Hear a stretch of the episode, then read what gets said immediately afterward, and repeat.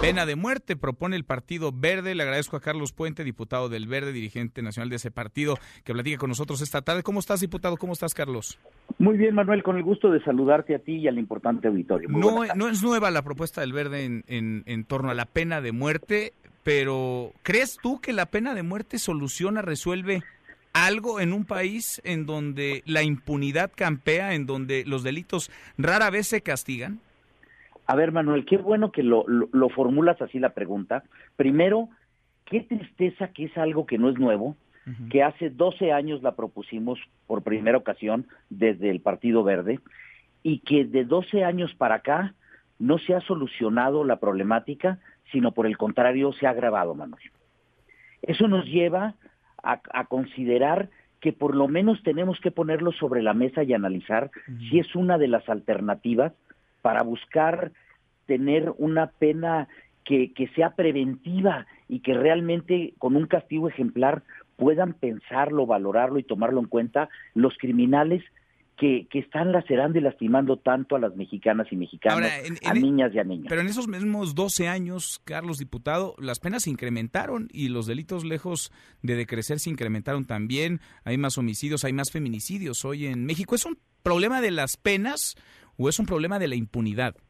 A ver, yo, yo creo que estás en lo correcto, sí tenemos un problema de impunidad, pero también yo creo que el tema de un castigo ejemplar, a ver, te lo pongo en estos términos, Manuel.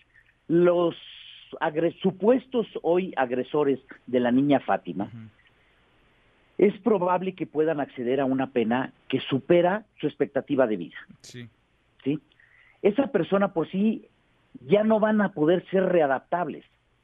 Es una conducta ya no que no va a poder ser readaptable. Pero sí vemos en la conducta de ellos cuando llegan al, a los reclusorios que temen por su vida, que ahí sí se preocupan y piden que se las garanticen y que, y que tengan sensibilidad del Estado mexicano para con ellos.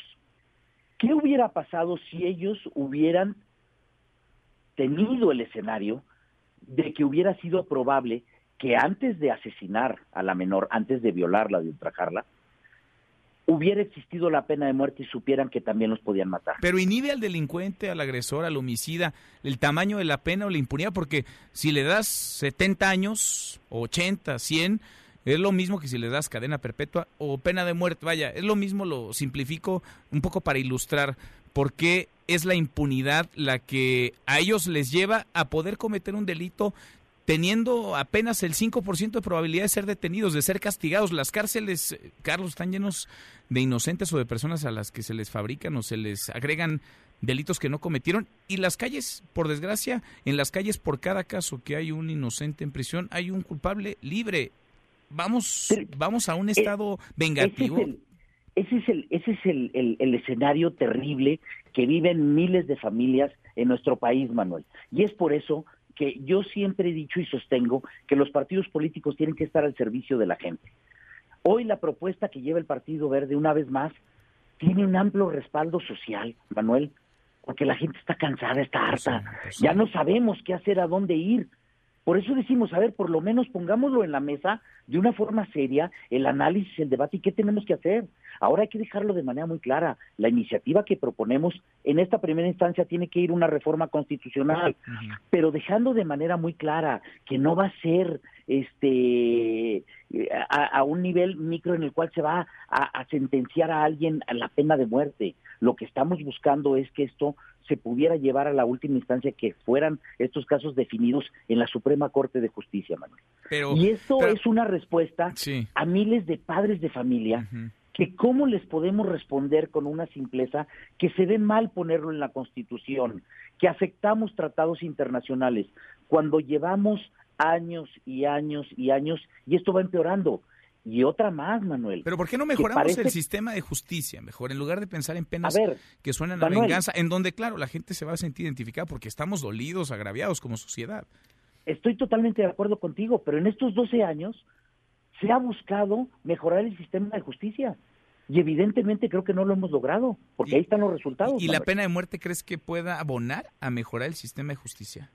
A ver, yo te diría que lo que buscamos es que pueda ser una medida preventiva, mm. que verdaderamente pueda causarle temor a estos delincuentes y haciendo uso de lo que hoy son las tecnologías de la información, así como sirvieron para dar con los hoy presuntos responsables del homicidio de esta menor, que sepan que si los agarran, sí les pueden aplicar una sanción verdaderamente por la que ellos, estos supuestos criminales, hoy supuestos criminales, sí están rogando ya y pidiendo al Estado por su vida. Entonces sí temen, Manuel. Ustedes, Carlos, han propuesto, también propusieron y vaya, salió adelante prácticamente cadena perpetua para secuestradores. Así es. Lo hicieron también hace tiempo. Y, el secuestro no ha bajado, ¿eh? Pero el secuestro no ha bajado, al contrario, también ha subido. Allá voy. Hoy vemos que la pena no les atemoriza. ¿Por qué? Porque ellos saben que de alguna u otra forma pueden evadirlo a través de lo que tú ya decías, que era la impunidad. Pero habiendo algo que esto sí es una pena pues, muy radical, muy fuerte, una medida que no debería de ser, Manuel, pero que también es, un, es una medida extrema para situaciones extremas como son las que estamos viviendo en el día a día en nuestro país. Eso es a lo que responde, Manuel. Ahora, el presidente ya dijo que él no acompaña, el coordinador de Morena también, se necesita una reforma constitucional. Se antoja, pues si no imposible, sí muy complicado que esto camine, Carlos. A ver, yo lo, que te diría, Manuel, es que respeto la opinión del señor presidente de la República, en donde él dice pues, que no, no comparte este, que, la pena de muerte sea la solución. Respeto a mi compañero diputado, a Mario Delgado, que, que diga, bueno, que él no lo ve.